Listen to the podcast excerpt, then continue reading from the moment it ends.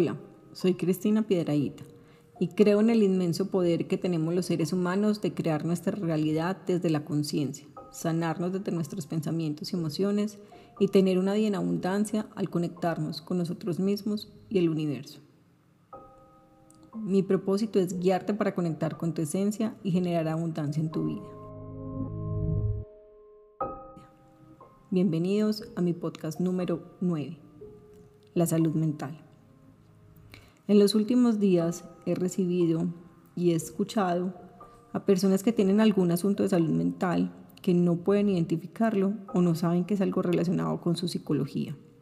He estado entonces reflexionando sobre esto como sociedad. ¿Qué es lo que no somos capaces de nombrar? ¿Cuáles son esas emociones que tenemos frente a la salud mental y las asociaciones erradas que hacemos frente a ella? Entre el miedo y la risa lo afrontamos y hemos normalizado la ansiedad y el estrés como una respuesta natural frente a la vida. Y poco reflexionamos por qué somos una sociedad estresada y ansiosa, la cual se enferma cada vez más físicamente porque hay menos salud mental y emocional en las personas. Ahora con el aumento del suicidio se empieza a escuchar algo como la gente ya no sabe vivir, no saben enfrentar las dificultades y lo hacemos desde el juicio, desde los estigmas y nos quedamos ahí, en una calificación que poco nos ayuda a que encontremos lo que nos está pasando y tomemos acciones frente a ello. Nos estamos volviendo pasivos a esta realidad. Así como el suicidio, el bullying nos está mostrando una sociedad infantil hostil, con necesidades emocionales no resueltas y muy tapadas, además de carencias afectivas importantes. Estamos aún dormidos para darnos cuenta de lo desequilibrados que estamos como seres humanos dentro de un planeta. ¿Qué pasa con la educación que estamos impartiendo a nuestros niños y adolescentes sobre las emociones, la conciencia sobre sí mismos y el entorno? Y no es un asunto de institución, es un asunto social, es un asunto de todos. ¿En dónde están nuestras prioridades y sentido de la vida?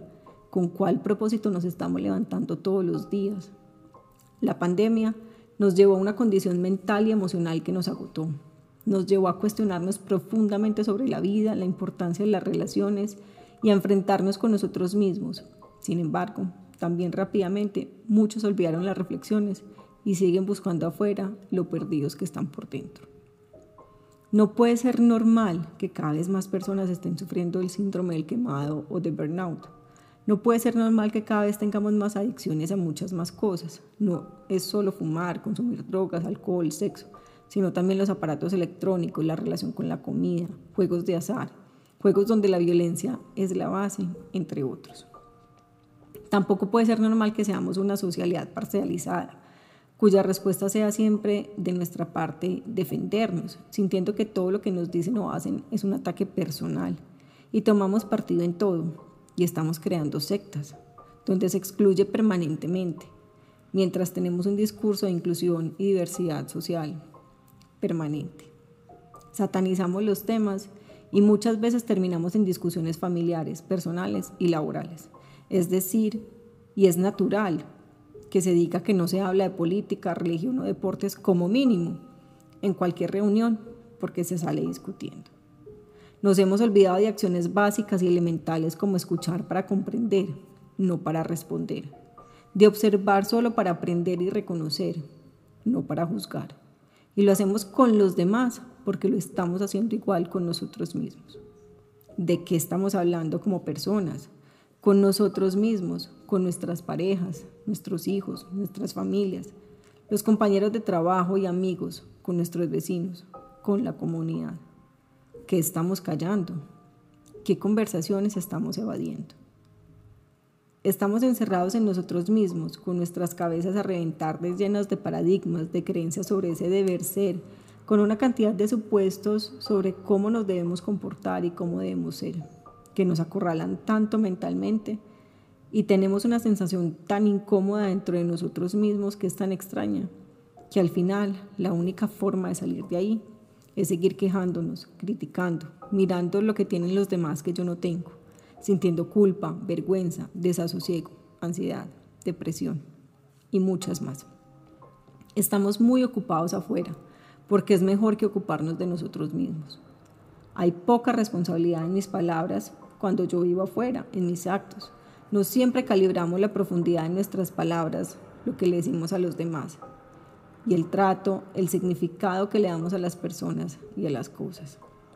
Ahora, todo se puede cambiar, reemplazar, desechar.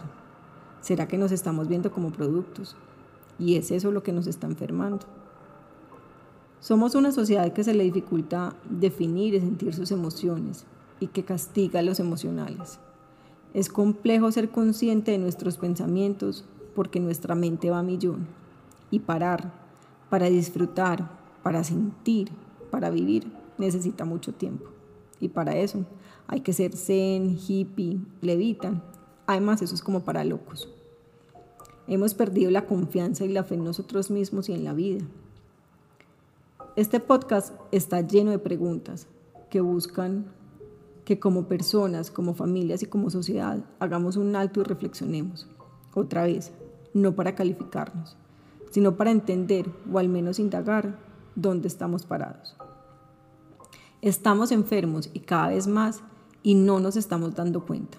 Nos acostumbramos al dolor en nuestro cuerpo camuflado en tristeza, rabia y ansiedad.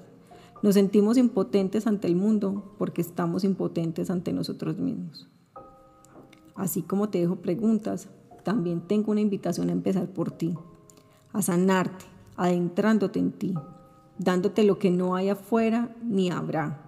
A partir de tu proceso de conciencia, abrazar tus emociones, reconocer tus pensamientos y actuar en ti. Ahora.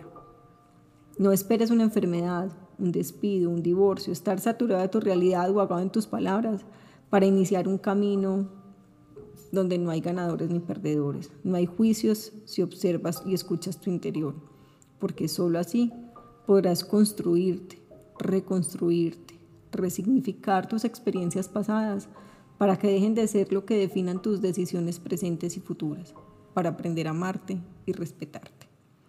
Debemos desaprender y reaprender muchas cosas de vivir, de aceptar el cambio permanentemente, fluir con él, deslimitarnos desde nuestras creencias y cultivar una forma de vida en comunión con otros, no de destrucción y el miedo, sino de disfrutar desde la felicidad y el goce.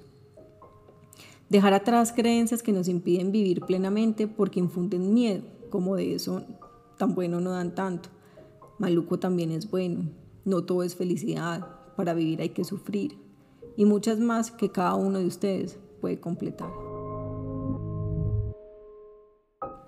Yo tengo una fuerte esperanza.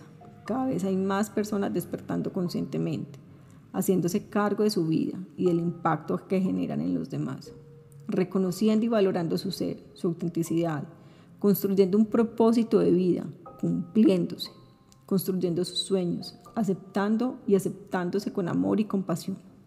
Y esto solo puede traerte bienestar y bienestar al mundo. Si cada uno de nosotros empieza por sí mismo, entonces imagina cuántas personas a tu alrededor están beneficiando. Enseñamos con ejemplo una, una forma de ver la vida, de aprender a disfrutar cada momento, porque es ahí donde está pasando la vida. El proceso de sanación y liberación personal necesita mucha observación, mucha fuerza en tu espíritu, mucha compasión y amor.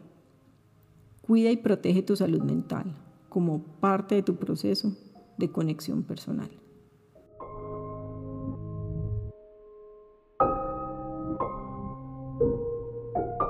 Te deseo un hermoso proceso de conexión desde adentro.